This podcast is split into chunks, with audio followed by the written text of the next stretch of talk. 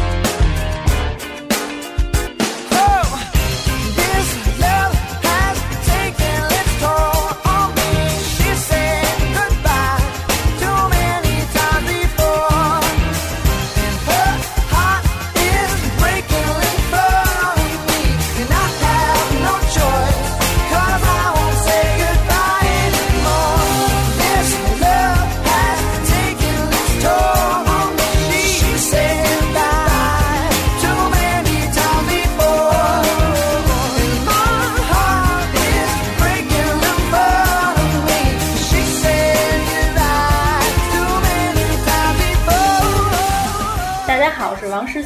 大哎家好，我是阎摩罗。大家好，我是王苏苏。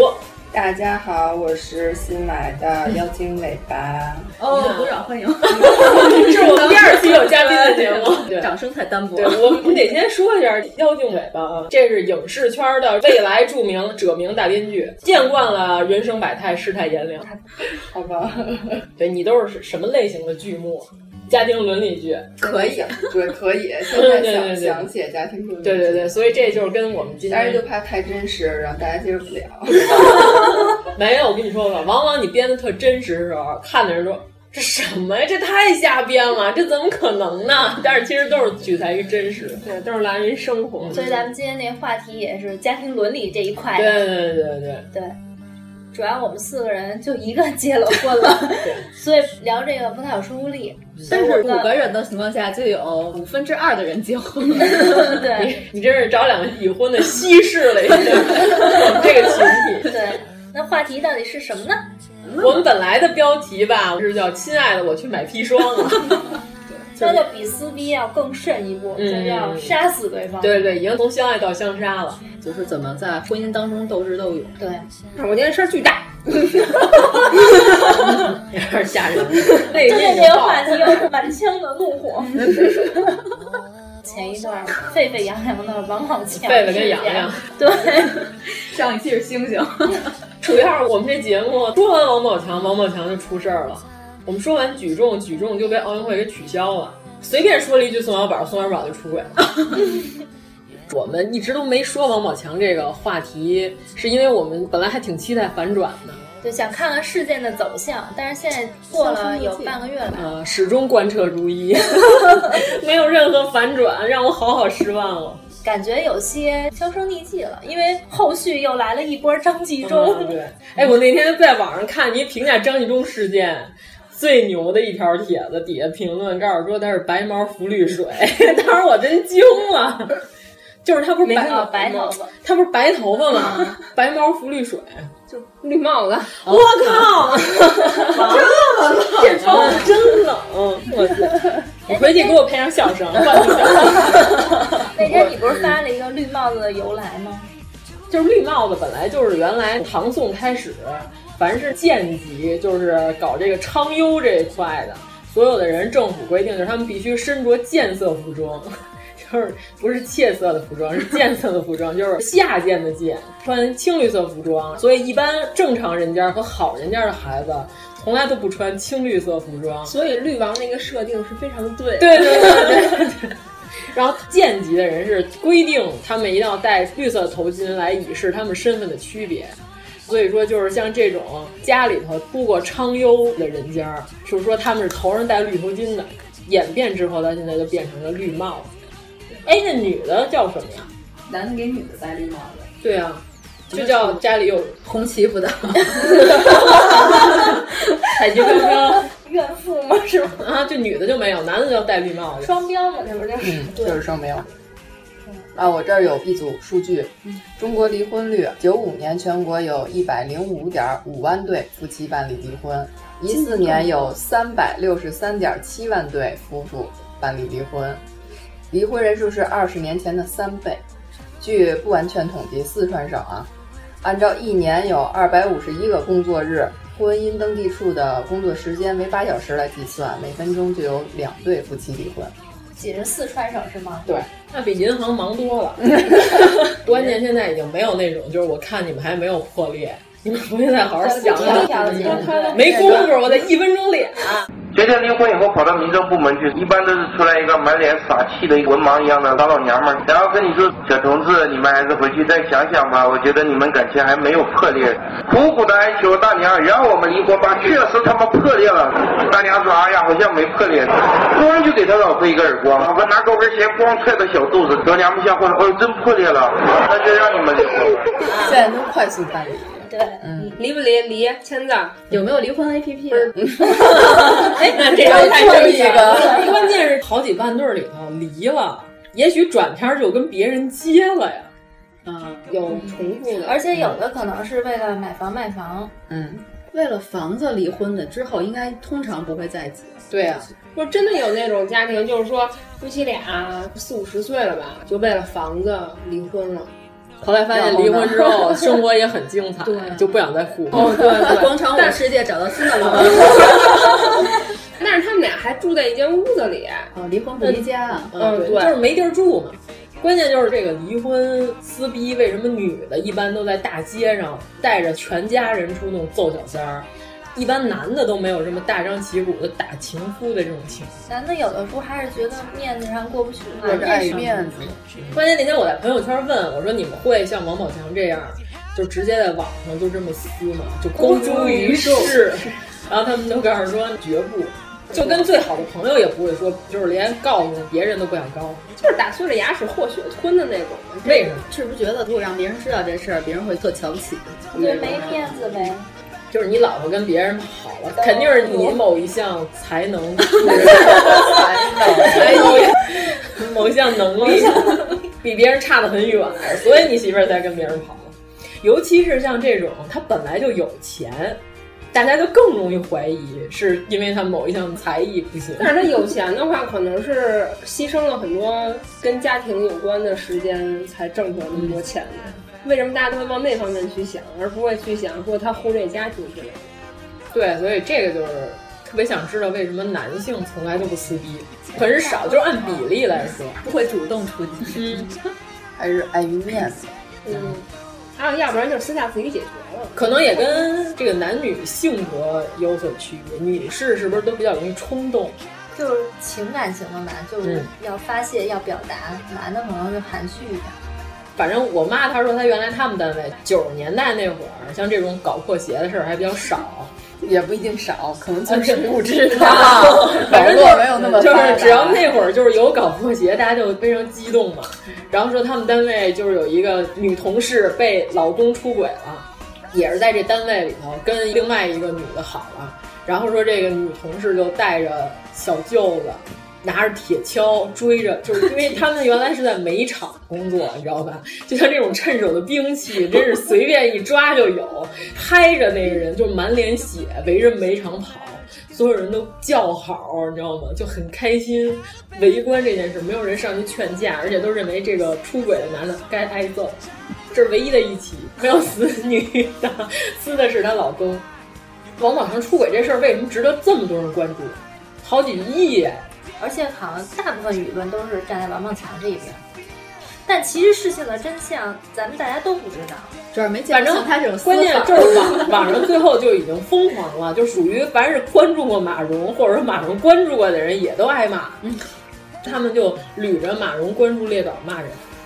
没有理智王宝强有有这么多粉丝吗？不是，就是为了骂街而骂街啊对就好容易就有跟一个工这体个那些看球的似的，就是为了骂人哦啊，所以说这也就是一场屌丝的发泄。对啊，那我们说完这一句话之后，这帮屌丝就过来骂我们，正好那我们那我们就红了， 求求你们了，骂我们吧。或者形象觉得他可能是一个老实人，他不会怎么怎么着。娱乐圈有老实人搞笑呢， 有天真的人呀，不是像你们都这么心似水明如镜的，都特别明白。啊好多人都觉得他的真实形象跟他荧幕形象是一样的。来问一下编剧，娱乐圈有老实人 吗？你们编剧圈有老实人。 嗯，这个问题我无可 奉告。哎已经知道答案了，这么回答就知道怕得罪同行，我错我错。婚姻中的大部分撕逼都是因为出轨引发对，他说是呃，每年由于第三者插足，离婚的概率是百分之五十点一六。那就超过一半嗯大部分原因都是因为对，然后也就是说，每八对儿结婚里的人就有一对儿离婚是因为出轨。对，主要要是因为婆婆的话，就跟孔雀东南飞一样，那自挂东南 枝了。呃，虽然我们以一个未婚者的角度看，这结婚影响你好几十年，老对着一人也是挺烦的，是吧？你们俩？人家金婚啊，老烦，我觉得。老烦，但是你见不着的你也想对啊，这就是正常的。对，人家不是说多恩爱的夫妻，啊每对天都有多少回想杀死对对方？对对对对。比如说，可能刚结婚的时候，都会有大概最少半年的时间会往死里打。我跟我老公没有过往死里打这个阶段， 但我们从一开始就是那种平淡如水那种一。上来就进入老夫老妻，关键对啊我对对， 就一直我一姐夫夫跟我说，她跟她老公没红过脸，没吵过架。说自从有了这个崽子，我们俩已经把这半辈子架子给吵，就这一个月，那就是就进入了新的阶段了。 所以孩子根本就不是润滑 剂，搅屎棍。我可能他长大以后变成润滑剂，但是也不好说。我觉得刚开始这些都不叫事儿，到后来那个什么孩子教育问题上，这才打得欢。嗯嗯，对了，然后还有一问题，为什么大家都这么双标啊？就是女的出轨了，大家都觉得十恶不赦、潘金莲儿。但是你看宋小宝出轨了，就没什么波嗯对，澜。我觉得现在可能双标的差距越来越小了。就是马蓉不被世人接受，可能并不是因为她出轨了，他主要是转移财产这事儿嗯对嗯特别让大家不高兴大。家就是你觉得你既又背叛了感情，然后你又把钱给卷走了，这可能是大家不能接受的。大家在乎的还是钱，嗯不，是感情。 哎，要是男的出轨，女的暗地里把财产转移走了，这种情自况我保护， 做的对，就是该这样了。不要你误会，或者你用同样方式跟他见面。不要我十分以前你的眼神明明就是有鬼。我的警告这是最后一遍，如果你还一样不是天天跟那个风流女闪一边，离开我的视线。又怎么了，我的大小姐？不必谄媚，我不过是去喝杯咖啡，鬼话连篇，电话不接，还摆张臭脸。看你表现。你不要又来借题发挥，狐狸精的他不要一魂不散，真的讨厌。会吗？走在路上不管是在他一样乱抛媚眼。我的警告只是最后一遍，如果你要分手，我也随便。你最好快来，人走快来，先不要假装可怜。不要再拿分手当威胁，谁又怕谁？整天把狐狸精挂嘴边。是他犯贱，反省一下，是你小心眼，你不要脸。还是嫉妒她比你更美？就说个撕逼的例子吧。呃， 终于有实力了，我们要听我一这下。哎实力还挺多的。哎呦，太好了，我们就喜欢这些。 就是说认识的一个朋友吧，她也是老公出轨了，还找的是同单位的新来的实习的大学生。她本身跟这个男人结婚的时候，她是有谈婚论嫁的男朋友的，等于她劈腿了，然后死乞白咧的非要跟这个老公。然后他们家人呢，当时就不同意她跟这个男孩儿，但是她就是铁了心了要跟的，结果就跟家里的关系也已经不好了，就断绝关系了那种的。结果俩人结婚没有多长时间，也就是两年，就发现哎这个男的又出轨了。这个女孩就有点儿精神上可能受刺激了，就等于抛弃了一个自己跟自己谈了很多年的一个，然后就为了跟他在一起，结果后来这男孩又出轨了，发现以后就没有丝毫的悔过之意，就是哦说那离婚吧，财产就很正常，都是男孩的婚前财产。哦，他们俩还有婚前财产协议吗？没有协议，但是房子什么的都是人家婚前买的呀，哦都是人家的名儿啊。现在婚姻法规定那就是人家的呀，嗯，他就不能接受，就不离，就拖着。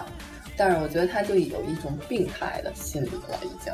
就我不好过，你也别想好过，因为俩人是一个单位的，我就觉得这样找一个单位的很不好。对啊，天天的去办公室打，有一次打到把派出所的都找来了，然后俩人其实也早就不住在一起了，但是这女孩就是不离婚，她居然想出一种特别离奇的办法是什么？就是说我找一别的男的，然后我怀孕，我说是你的，因为婚姻法规定孕妇不能离婚，包括这孩子生下来两岁以内你是不能离婚的。哎，那婚姻法规定，如果这男的不是老公的，可以离吗？你只要这孩子不是老公的，对啊，只要他不同意做亲子 鉴定，你是没有资格就强迫的做亲子鉴定的。哦，嗯，他的意思就是说，我就拖着，我说我怀孕了，你不能跟我离，到时候我把这孩子我再打了。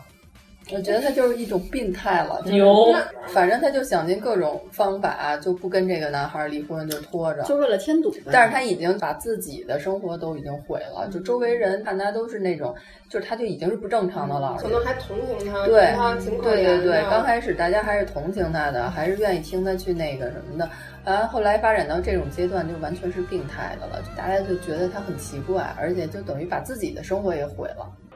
大姐，给你写封道歉的信，你回去吧。门儿也没有啊啊！大姐，你这就不对了。希望你能够给我们一个改过自新的机会。差不多了，真的，你走吧啊！我才不走呢！杀人不过头点地，你非得逮着蛤蟆攥出团粉来不行啊吗？我就不走，欺人太甚啊！报应啊！哎呀，他们娘家人怎么不劝他呀？不是对离婚什么说，因为哦结婚根本就不跟娘家人联系了。所以说这娘家人的表现还是很重要。那《倚天屠龙记》这不就是，就是告诉说为什么赵敏最后没有变态，但是周芷若变态了。周芷若娘家人比她还变态，她灭绝师太，哇塞！然后你看人赵敏都冒着叛国的危险要跟张无忌私奔，他爸跟他哥还给他送银子，告诉说嫁妆啊够不够钱？ 再来点儿，再往你卡里打四十万，然后都搞这种。你看，所以赵敏的身心发展就非常的健康，周芷若就特别变态。关键有后盾支持，对啊你心里关键还 是有钱，周芷若谁给他钱呀、不是，关键是你那灭绝师太表示一下也行啊。你老告诉说你要是跟张无忌好，我就弄死你，我就拍死你，这样也不行。那会儿不叫私奔，啊那会儿有个专业名词儿叫男女淫奔，你知道吗？ 人家对这个事儿的定性是没有经过父母之命媒妁之言，都叫淫奔。再说一个啊，哇塞，你刚才那个还精彩 吗？还精彩，还精彩。这个是年龄比较大的一对儿，嗯，是重组家庭，二婚的，但是后来过了几年也过不下去了，要离婚，然后在这个离婚过程中撕的很难看了，主要也是为了财产问题。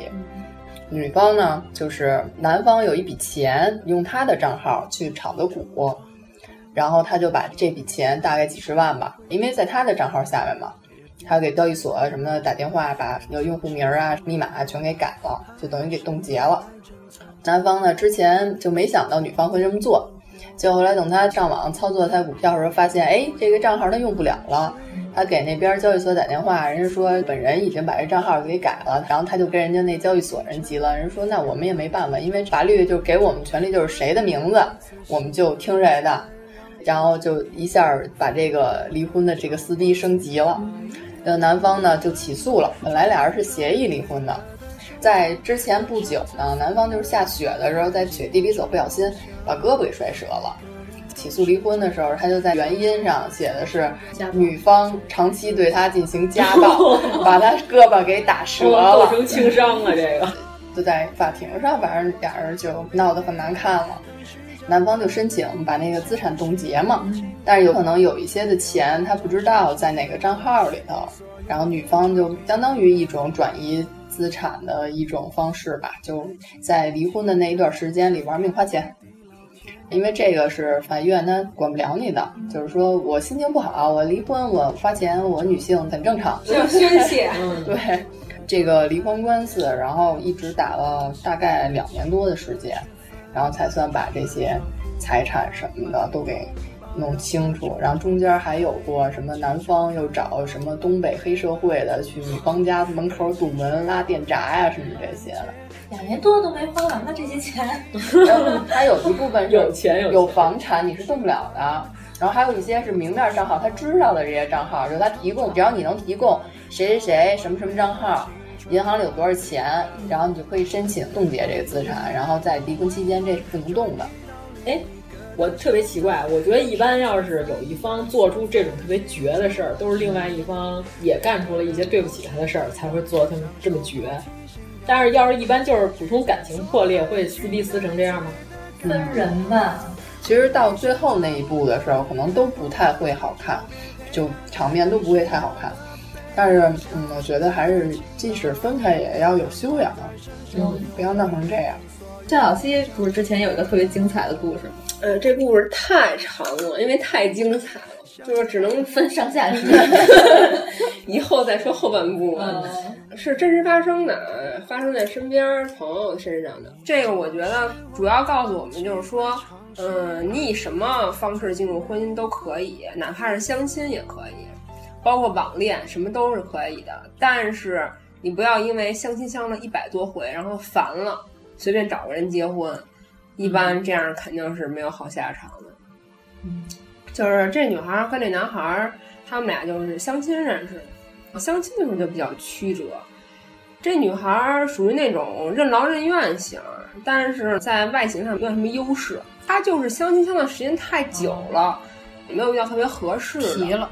对，就觉得哎，随便找一个嫁了就算了。那我觉得这种情况可能通常都是家里逼得紧，嗯，你要家里不逼不催无所谓的。但是这女孩儿自己可能也比较想结婚吧，就觉得结婚以后比较稳定，因为她本身那种女孩儿就是个比较顾家的那种，而且家务什么做的都非常好，就是属于一个人能套被罩，一个人能铺床，一个人能做家里所有的事儿那种。 那他结婚之前就已经很稳定了 呀，为什么要更稳定？对啊呀、 这还能稳成什么样啊？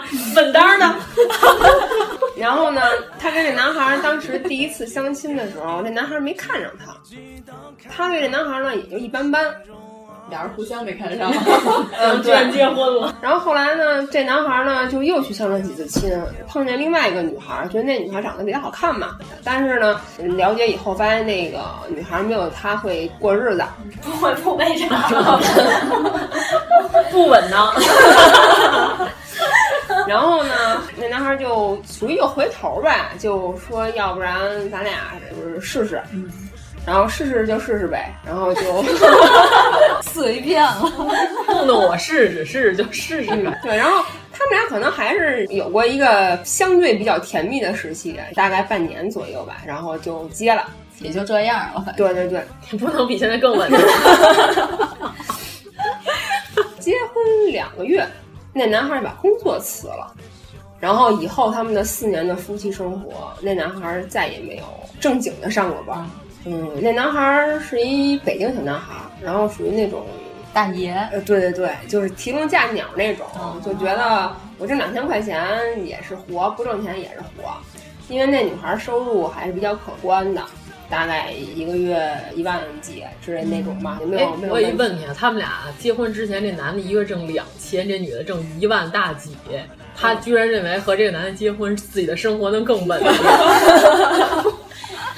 他这智商活该，我跟你说吧。因为他躺的被罩上有人盖了。 之前掏了四万多个被 罩，他只能在这儿欣赏。肯定每个人都有一图，我也不知道他图什么，反正就是那男孩儿，哪怕是去工作了，可能也就工作个一两个月啊，说这儿累呀、那儿什么的。那女孩儿觉得这不是问题，就是说他挣的钱，我们俩可以一起花。 确实，为什么大家能接受男的出去挣钱，女的在家就可以？男的要是在家待着，女的出去因挣钱，为男的不烫被罩啊，嗯啊女的在家还烫被罩啊。 啊，那女的又挣钱又掏被罩啊。 家里面的活儿还是女的承担的多一些，但但是现在也有好多家，庭妇男啊，但她干不好 啊。谁都不是生下来就会干家务活儿啊。他能干，他也不情愿干。主要是这男孩儿呢，不光是外面不干活啊，在家也不干活啊。就大这样对，就是我老婆上班，每天七八点钟回来，累浩浩的，现给我做饭。啊，对，真是现做饭，嗯就是她连那个米都不淘，你明白吗？这就没法过了。嗯，这都不是问还还题。真没弄明白你这故事皮儿太厚了，还没讲到问题呢。 这个问题就不说了，我觉得这个还不说，说到问题就不说了。你快快问题告诉我们。哦，我知道你要说哪个了，这是 问题。夫妻生活有问题， 对他们俩夫妻生活有点问题。这是现在婚姻里头也很普遍的一个问题，就是无性婚姻。他们俩不是无性婚姻，而是频繁是吗？ 过于频繁是吗？ 后来那女孩就觉得，呃，可能生个小孩儿就好了。他们千俩，万他不要有们，这种想法。然后关系好的生完孩子都破 裂，是是的，他们在这儿能生出孩子来吗？然后她还跟她老公说，呃，跟她前夫说，就现在已经离了是吧？早离了，说要不然你就瞧瞧去。那男孩也不瞧，觉得他自己没问题，这不是个问题。爱面子吗？ 哎，他们俩结婚之前没有试婚一下吗？这我不太清楚了，反正是结了。嗯，觉得还是了解的太少了。嗯，对，他们俩这半年的稳定生活里 面都没有考虑一下吗，就是一管偷肥皂， 在宜家打了半年的工。OK，然后这 男孩还属于对女孩家长也不是说特别特别尊重那种，嗯，就是去老丈人家吃饭，假如说桌上有八个鸡腿儿，他就能自己干六个那种。这没出 息。没见过肉菜吗？这不就是？然后一跟这女孩儿，他们俩一吵架，他就人家里人家里说，等于这男的就一渣男，就是完全没有一个可心儿的地方。就没听到他有什么可取之处。到对啊，到现在为止啊，人家网上有人骂那凤凰男，告诉说你他妈就带的 结婚，结果这大哥连 都不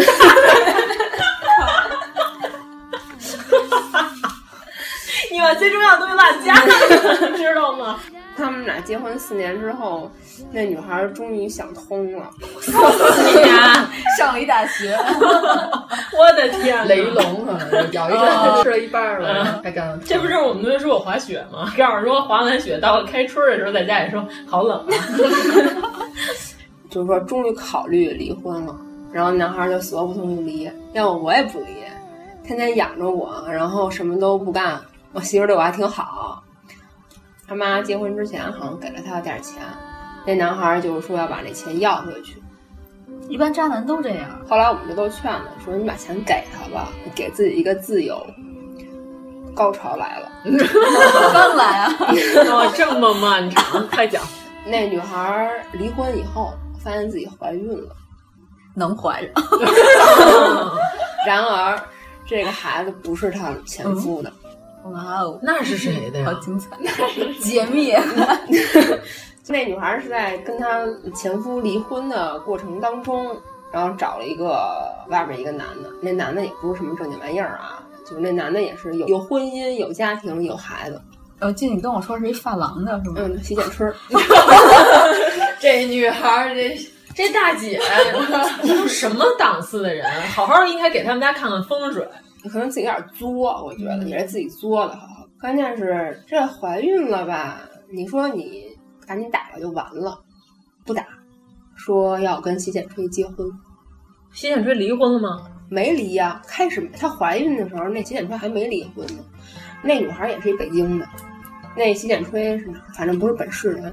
洗剪吹回真的把婚离了，回来就问她：“啊，我跟你结婚了，是不是我们家小孩就能在北京上学？”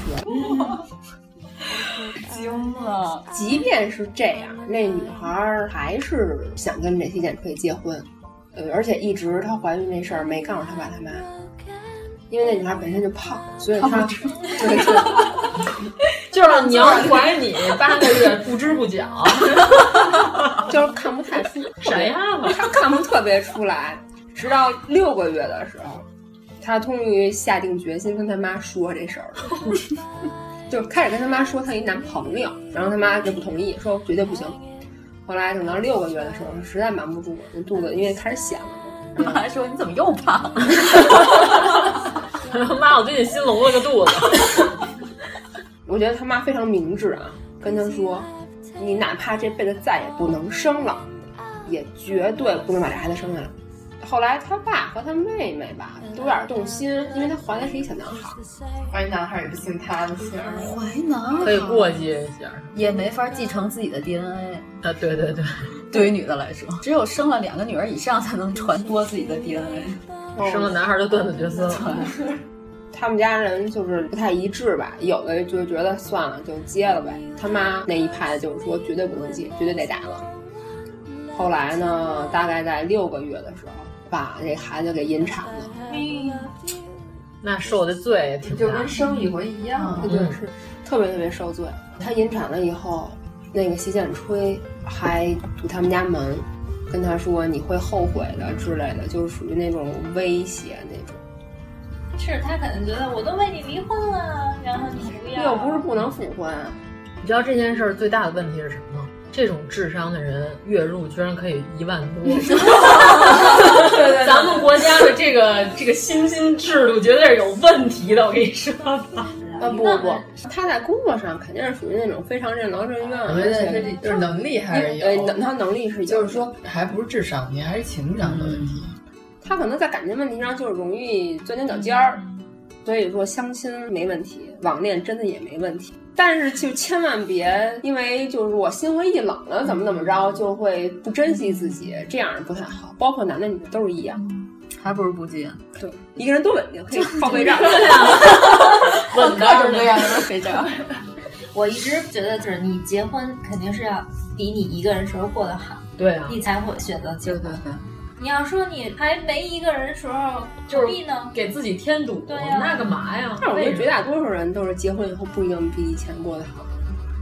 嗯，我觉得那取决于你婚前的一个观察与选择，就是你们俩是不是真的合适。嗯对，如果说家长逼婚呢，就把这段发给他听，嗯，只看看他们最后逼婚的结果。哦，逼婚确实是，我有案例，就是我们家的一个亲戚也是，就是她跟这个男朋友发展过程中，就跟另外一个男孩儿觉得更好，然后她就想跟那个男孩儿好，跟这个和平分手吧就算，结果也是因为家长的介入，强迫吧有点儿，就让她跟第一个这男孩儿结婚了。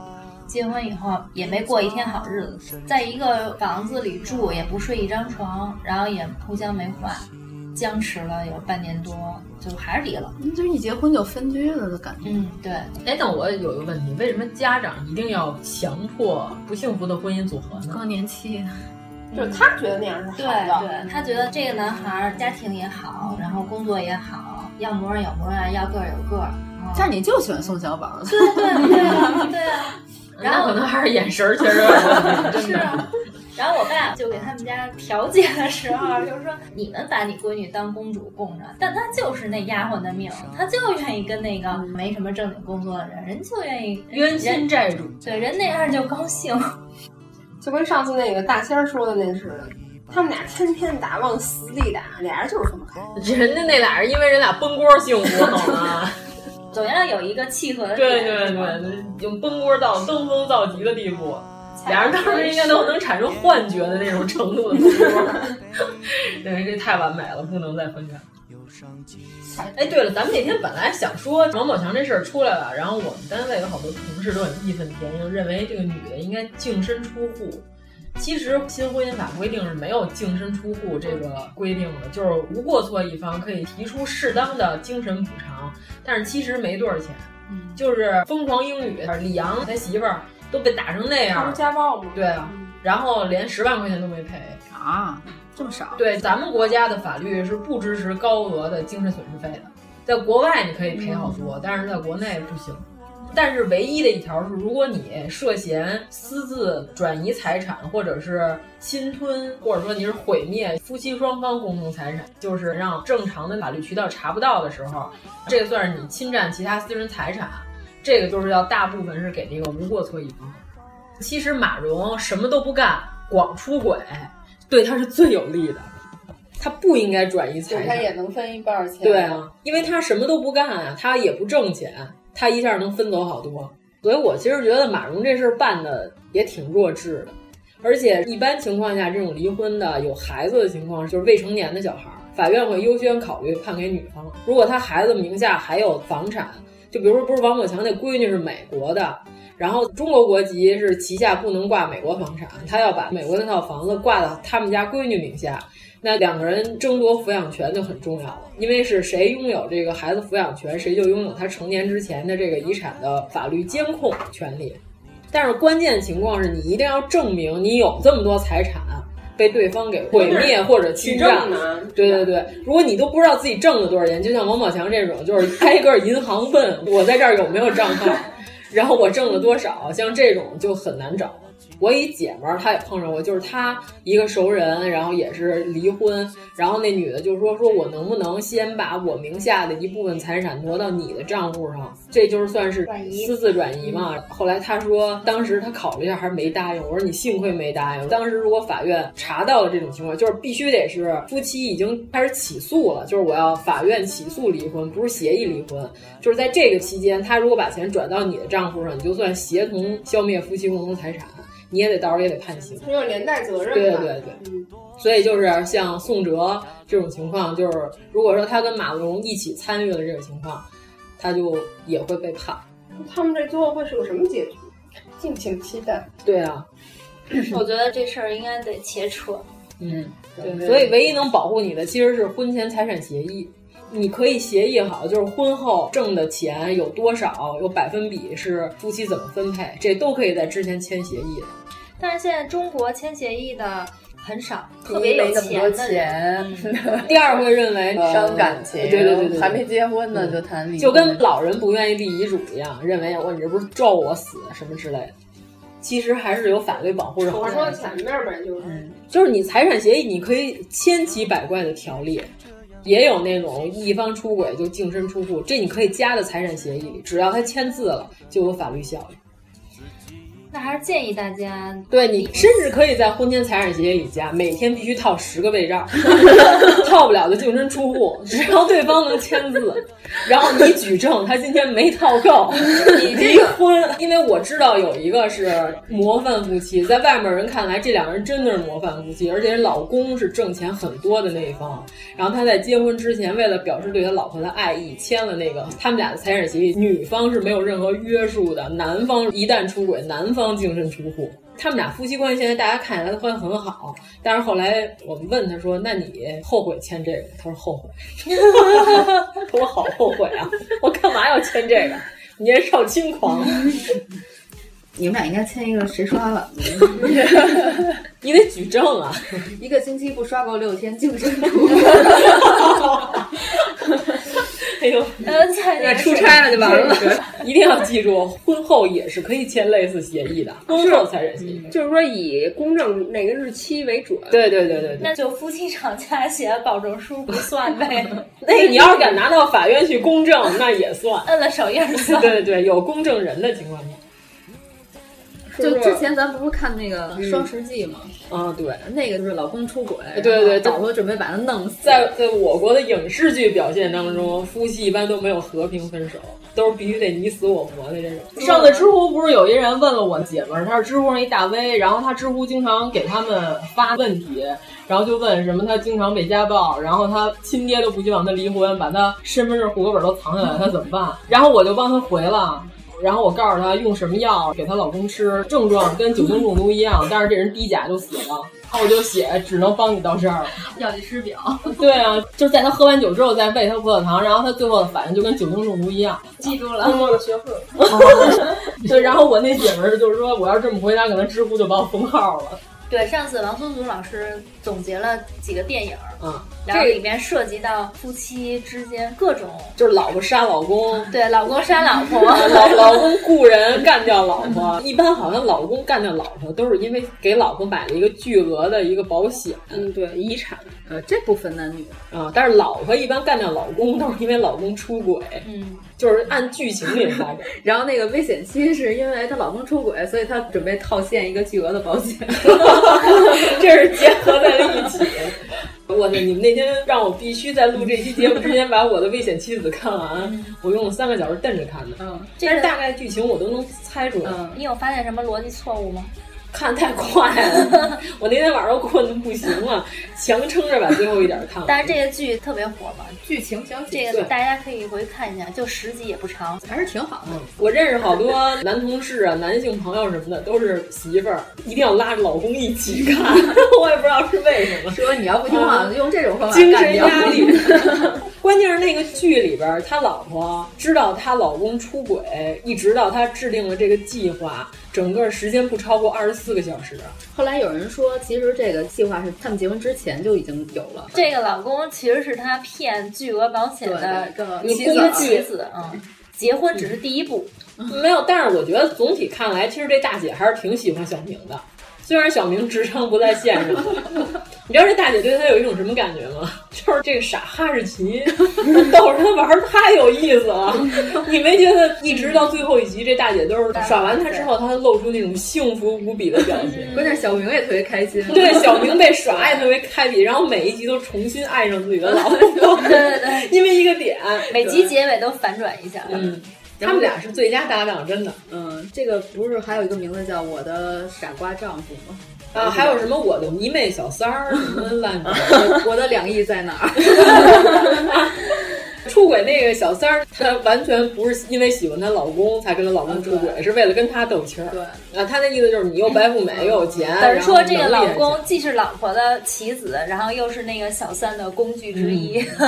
还有一个就是《蛇蝎女佣》一个美剧，然后里面有一对夫妻，就是典型的相爱相杀。哦他们俩因就为是实在找不着别人 了。对对对，他们俩就是享受这个过程。对对对，他们就俩是互相斗，各种斗，然后各种毁他们家什好像么的是之。前有个问题，是因为他们家小孩儿在那个女的的看护不力之下被车撞死了，然后那男的呢就一直怪他老婆，因为家里太有钱了，所以也离不了婚，然后就只能每天斗智斗勇，哦俩人斗了十多年，然后再也回不了原来那个特别完好的模式了，已经。所以就是一直都相爱相杀，我发现这个新的模式比原来更刺激。对对对史密斯夫妇互相拿狙击步枪瞄准对方的头部的时候，感觉是最好的。夫妻之间最可怕的是一直冷战，俩人也不沟通。如果俩人每次能吵出来，跟我们邻居似的。今天他们俩特别和睦，突然可能已经死了，咱一会儿 报警。就天天吵。不是，那是人家的一种沟通方式。就咱们听着可能是吵架，但是在人家就是沟通方式。对， 王小刚老师还管徐帆老师叫兔崽子呢。 对，当我一踏进家门，我就感觉怪怪的。当你坐在客厅等着 TV，你眉头上的皱纹，你一直在深呼吸，告诉我今晚我要小心。我不明白什么事又让你发飙。是不是这一次你能好好讲？两个人什么事可以好好商量？哎呀呀呀呀！多下的 baby，我差一点变得 crazy，从爱的陷阱里心里，带给我新的生命。哦，站得多下的 baby，从今天我的爱清醒，要挂起勇敢的嘴紧，这世界上的美丽。然后咱们身边的那个八珍珠，他们俩确实是享乐在其中。对对对，昨天他总结的那个点是什么来着？他说这个家庭和不和睦，完全看老公拿多少钱出来摆平。 就是取决于这沓人民币的厚度。嗯这个厚度如果跟这个矛盾成正比，就可以解决了。嗯 好费钱呀，这 段儿。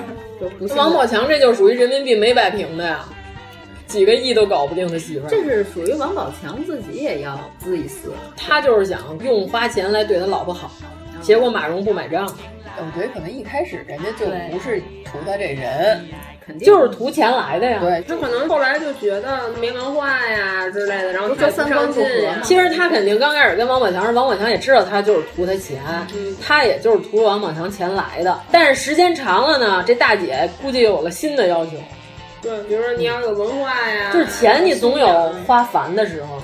啊，不会。 那是他不会花， 我们来教他怎么花钱。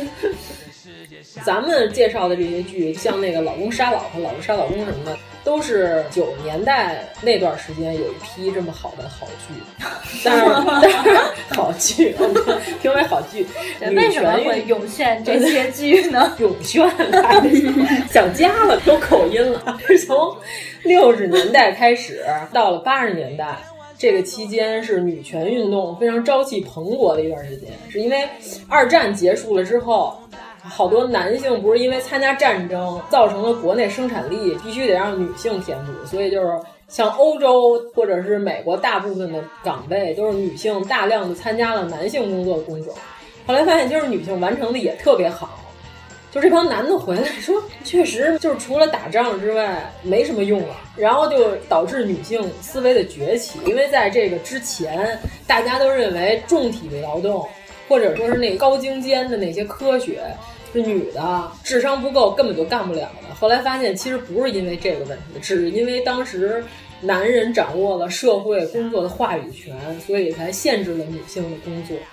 然后这批孩子从小耳濡目染了女权运动之后，到了八九十年代，这帮编剧就长大了，然后编了很多这种蓬勃发展的女权剧。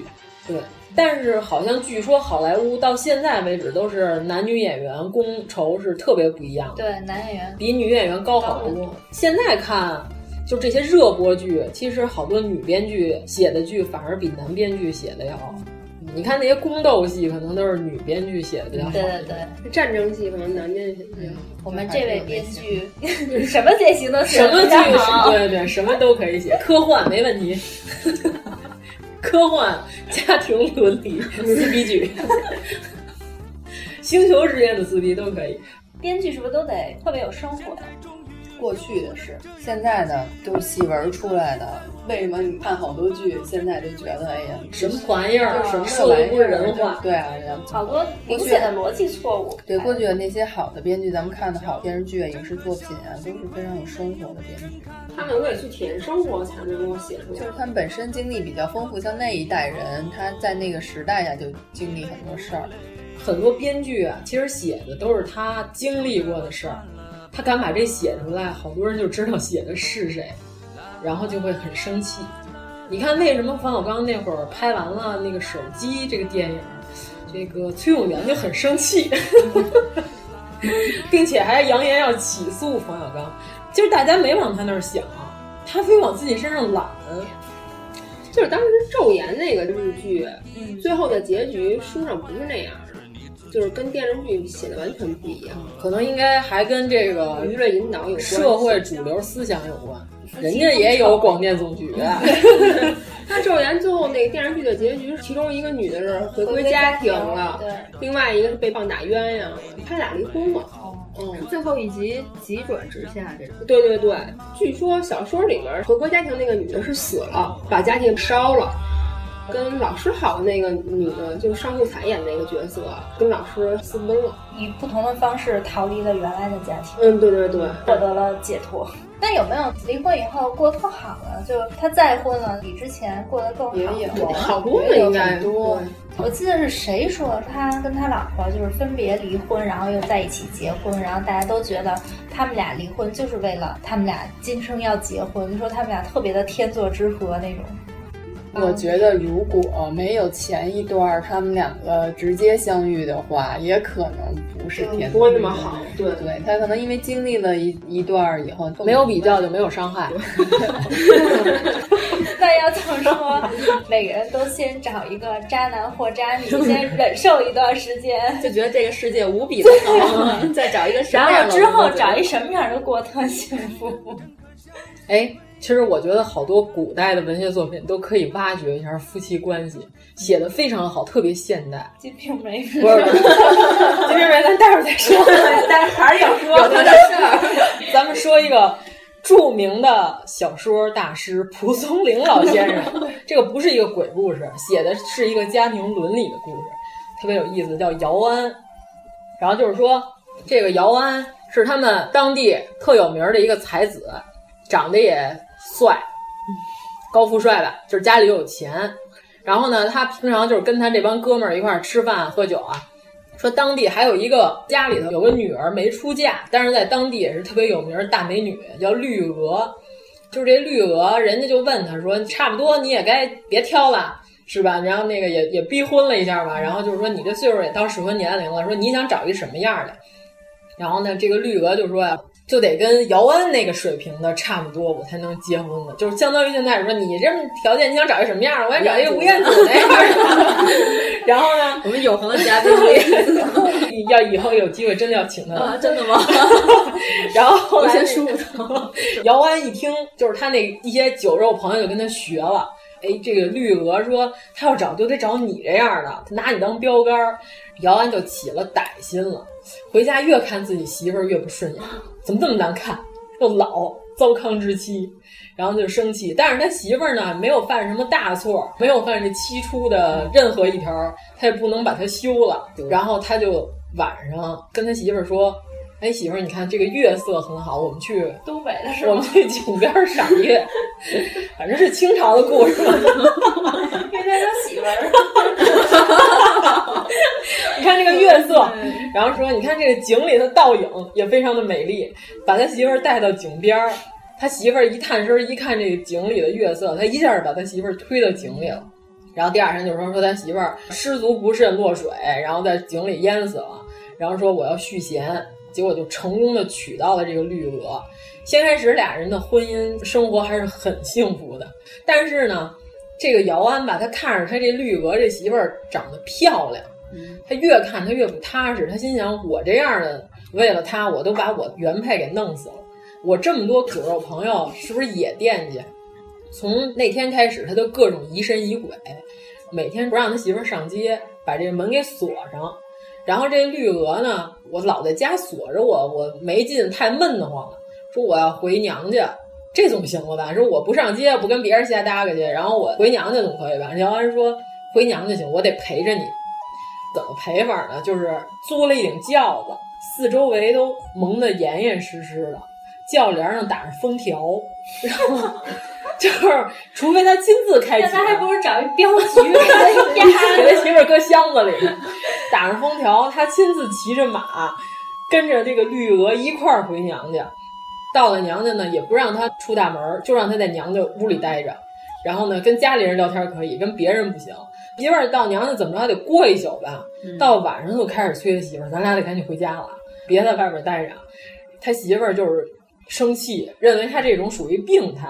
他说：“我跟你俩人夫妻很恩爱，很和谐，说没必要这样吧。”他媳妇儿就是有一天就生气，故意在姚安出门之后，不是把门锁上了吗？他就在那门锁旁边啊，假装扔了把钥匙，就做出这个有人来他们家开过门儿又走了的这个迹象。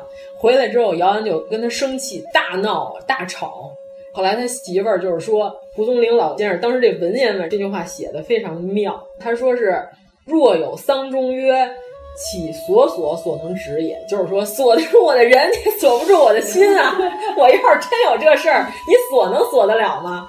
你看多么现代，清朝的一个老先生，居然写出这么高级的一句话。结果后来有一天，姚安听见他媳妇儿在屋里啊没有动静儿，他从这个门缝儿里头往里看，看见他媳妇儿那张床上啊有一个男士的这个外套铺在这床上，好像是有个男的躺在那儿一样。他说：“好吧，怪不得今天这么安静，不愿意吵着出门呢，是因为家里有这奸夫。”他就拿出刀来，一下就捅到床上了，然后才发现是他媳妇儿那天中午睡觉有点冷，把他的外套拿过来盖在身上，结果一下他就把绿娥给捅死了。然后绿娥家里不干了，你说这平白无故闺女死了，然后又打官司，又诉讼，结果姚安他们家就赔了一大笔钱。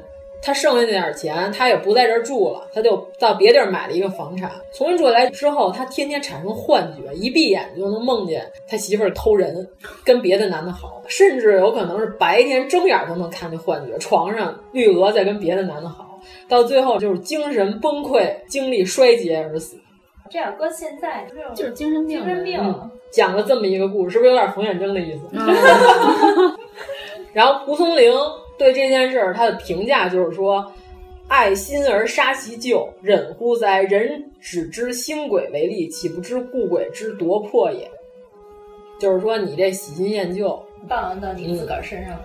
这个就好像有好多结婚，然后因为出轨离婚了，然后再婚，再婚以后他就会对新的那个就会有疑心病，尤其是他本身出轨了，他还老怀疑对方是出轨的。好像他就是这种自己容易出轨的，嗯他才对对对对，他就往往会产生怀疑。那心里有鬼，我对觉得别人也有鬼，你看这个清朝人跟咱们现在的人的想法其实没有什么大的差别，人都差不多。就是德国有专门的这种公司，就负责你离婚以后的一系列的事儿，包括还发展出了相关的业务，单身的旅游啊，什么这个那个嘛。哎，那觉得这个在中国很有市场。哎，淘宝上还有呢，就是帮你试你老公到底是不是真出轨。我觉得不要试，关键我、嗯我我当时问的是，我说这要是试出来了，是给好评啊，还 是没试出来给好评啊？ 这店怎么活啊？全是差评，对吧？这之前得有个协议，是你老公不为所动给我个好评，还是最好不要检验人性的吧，就是你就不要去，不要去检验？对，因为人性往往是经不住检验。对，根本经不住。咱们这个节目是中秋节上线，对太棒了！团月亮团圆的时候就讲这事儿我们就喜欢这个， 给大 家贴嗯堵。 那不应该祝大家家庭团圆吗？我觉得要是大家即使一个人也要好好过节。对啊，发现了婚姻生活有这么多的不美满之后，还是可以过得很好的这些人，是需要多么大的勇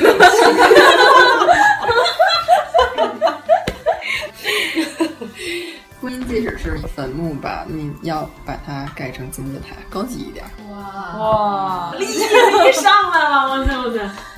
坟墓盖成金字塔，金字塔也是坟。没想明白这句话的意思他的意思就是高级的坟，改成明孝陵，听懂了吧？知道了，就装潢的好一点呗，多花点钱。对啊，并且这座坟也是可以千秋万代供人瞻仰的。